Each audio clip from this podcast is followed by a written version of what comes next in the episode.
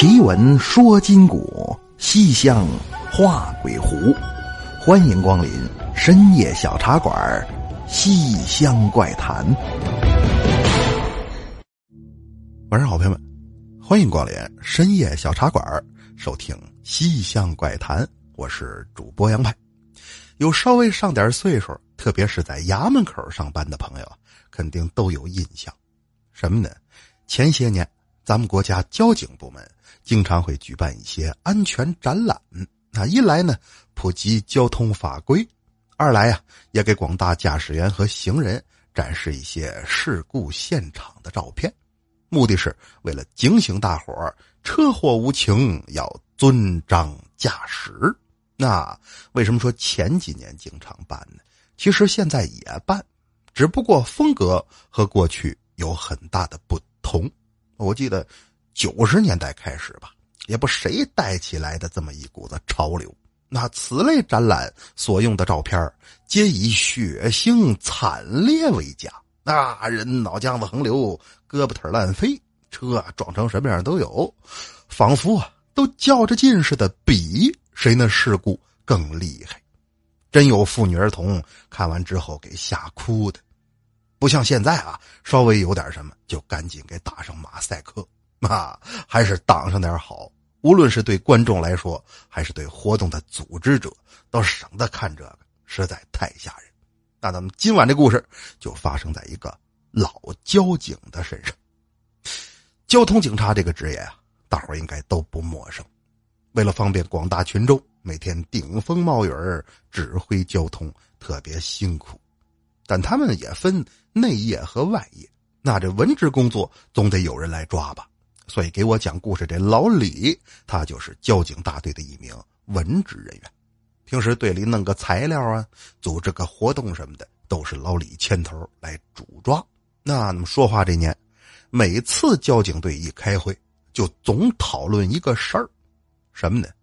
说今年这车祸啊，都邪了门了。哪一来是频次特别密集，总出事儿；二来呢，肇事车辆通常还都是自己撞山呐，或者冲出公路啊，都是不连累别人。第三就是死亡率特别高。大伙儿别听那帮卖机票的总说飞机比汽车安全，是飞机轻易不出事儿，那汽车天天都有撞上。但是开车撞一万次，他也未必死一次。飞机你掉下来一回试试啊！但是他们对今年统计的数据是，只要出事必定死人。那照这么下去，年底的评比对标工作恐怕是要落后啊！这玩意儿不讲理，干啥工作都还给定个指标。但有时候天灾人祸，那哪是你说控制就控制得住的呢？实在没办法，有人想出来个主意。说咱们呢，办个交通安全展，哎，邀请上级部门来参观指导一下。这么一来，到年底考核的时候也有话说。你看，我们不是不努力啊，我们搞活动比别的单位还积极呢。你看哪位哪位领导都来参观过，这算是一条政绩。那领导一想，倒也是个办法，便责成老李来主抓这个事儿。那此次活动啊，因为规模比较大。队里调出了好多事故现场的照片，甚至有一些路段还带监控录像。但是那个时候摄像头少之又少，所以视频内容不是事发前就是事发后，那很少有刚好把事故记录下来的时候。啊，但在那会儿这也算先进技术了，所以展会上还特地弄了一块屏幕来滚动播放。很快呀，一切准备就绪，活动便开始了。相关上级部门在当地主要领导的陪同下，参观了老李他们单位多年来在交管工作中所做出的成绩。啊，可当活动进行到多媒体展示环节，也就是图片和视频展的时候，这来宾里啊有一位老牌安全专家，从前往后仔细看了好几遍，突然提出了一个疑问：那说你们展出的这些案例。怎么看起来像是出自同一人之手笔呀？旁边有陪同参观的，赶紧说：“领导好眼力，那这都是我们单位老李亲自弄的。”哦，不得了啊！这么多都是他弄的吗？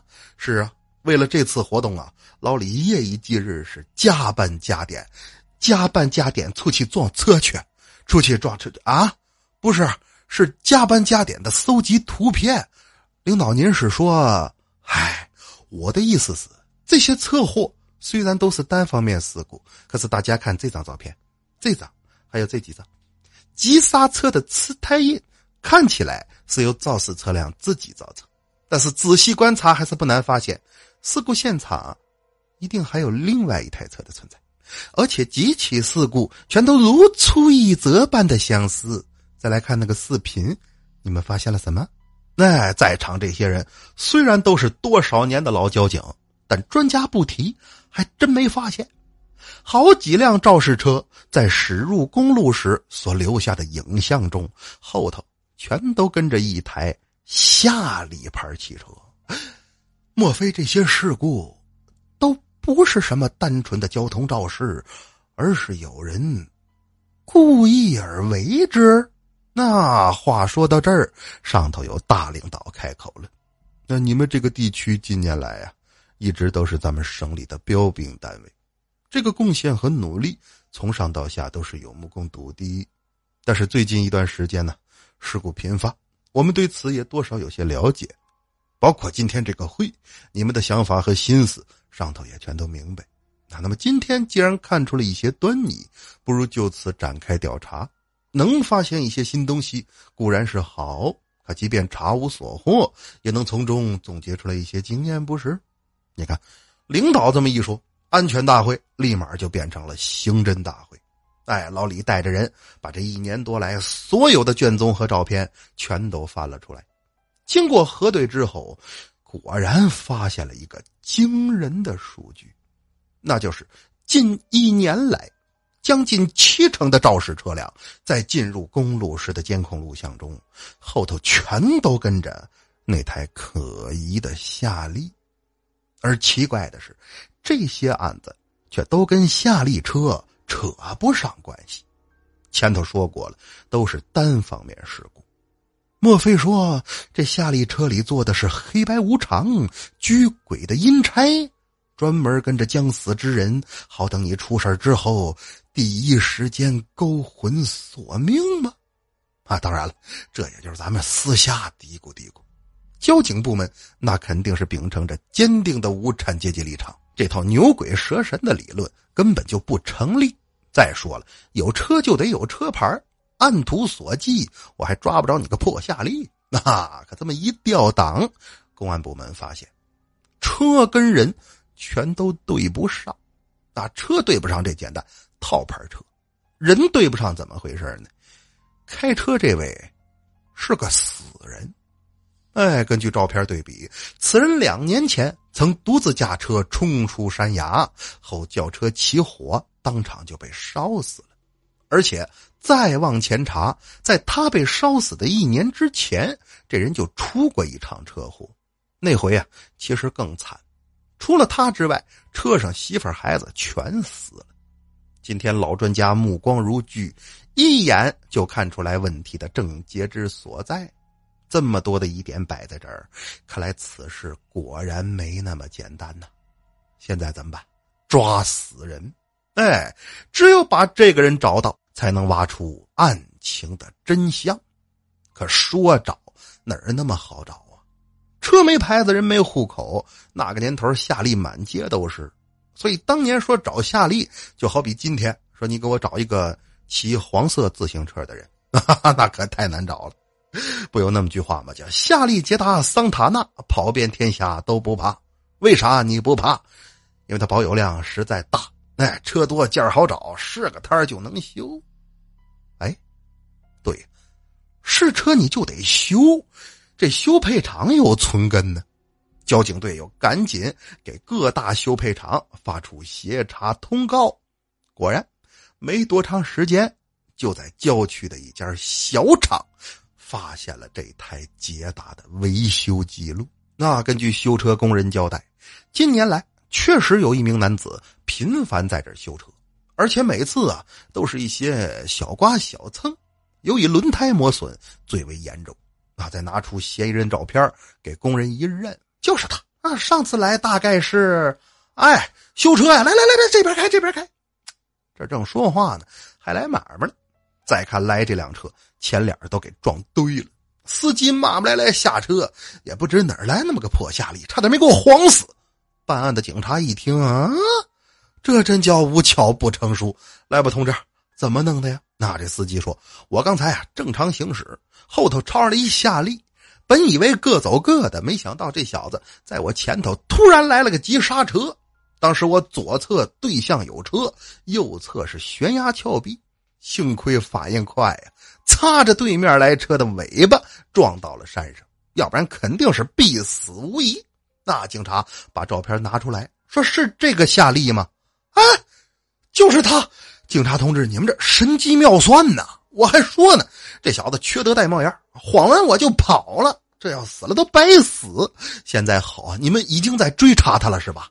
那到时候我这车损能不能找他索赔呀？哈哈，行，先别说车损的事儿了。啊！经过我们调查呀，这个人一旦盯上谁，不达目的就不会罢休。这次他没弄死你，也难保你下回不出事儿啊！啊，不是这人谁呀？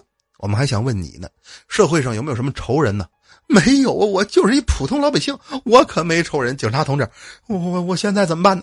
再看这人三句两句，脑袋上那汗可就下来了，不像是有所隐瞒哦。那这样吧，既然他现在盯上你了。咱们就用你这台车作为诱饵，来一招引蛇出洞，逼他自投罗网，你看怎么样？行行行，我我也不会说什么成语啊，但只要能将坏人缉拿归案，你别说引蛇出洞了，就引狼入室我都干。哈哈，这哪来这么个疯子？这个车给你们吧。那把车接过来，简单收拾了一下，交警队便开始了收网行动。啊，那是一个下着雨的夜晚，几名警察身着便装。将车开到了公路之上，没过一会儿，那辆白色夏利果然出现了。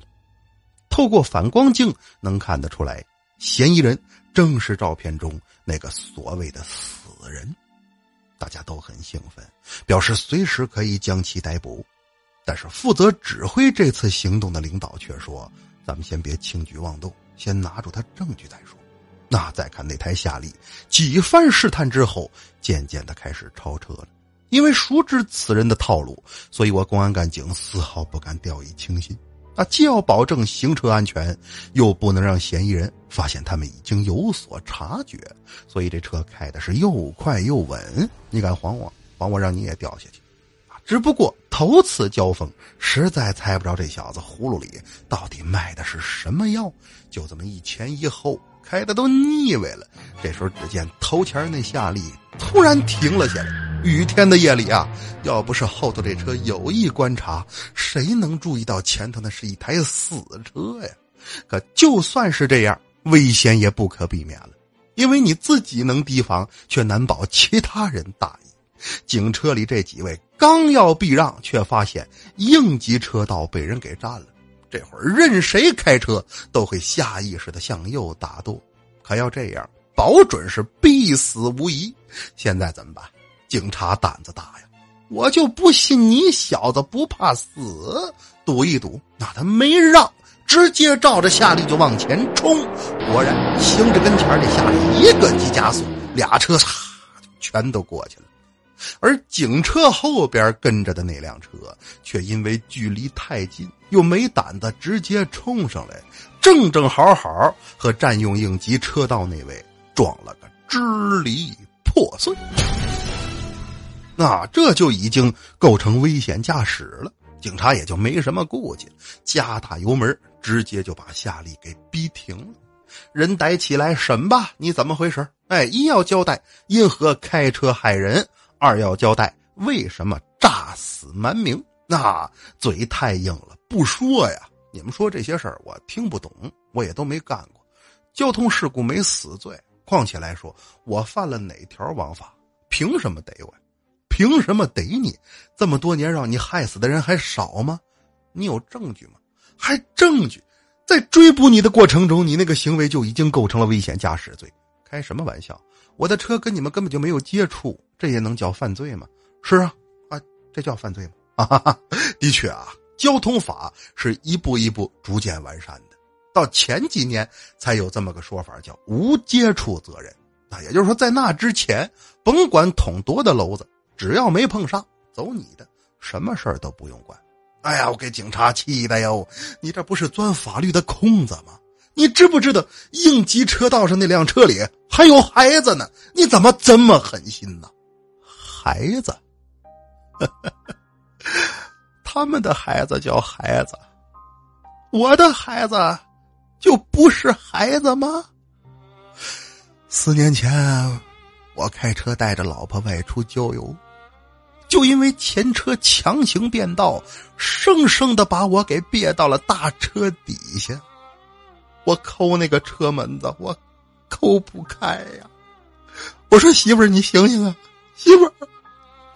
他那个血鼓鼓的往出冒，我是怎么叫都叫不醒的。我们家孩子当时也才五岁呀，半拉脑袋。都给撞没了，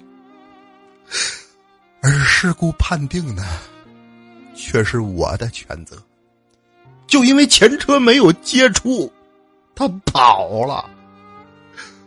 所以从那往后，我假装自己已经死了，因为我活着没别的事儿，我要给我老婆孩子报仇。所有被我害死的，全都该死。按照他们的开法，不死在我手里，早晚也会死在别人手里。哈哈哈哈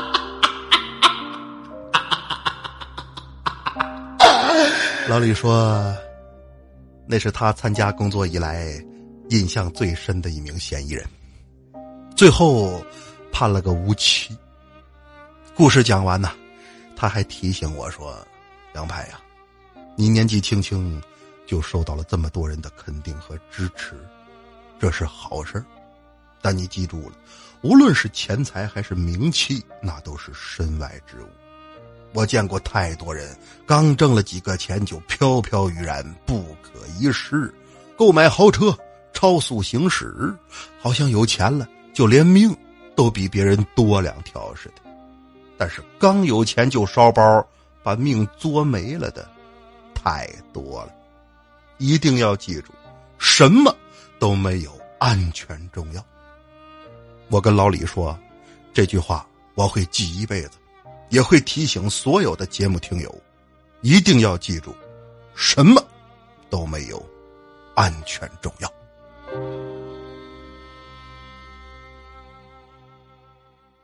好了，朋友们，那咱们今晚的故事就是这样，接下来进入互动环节。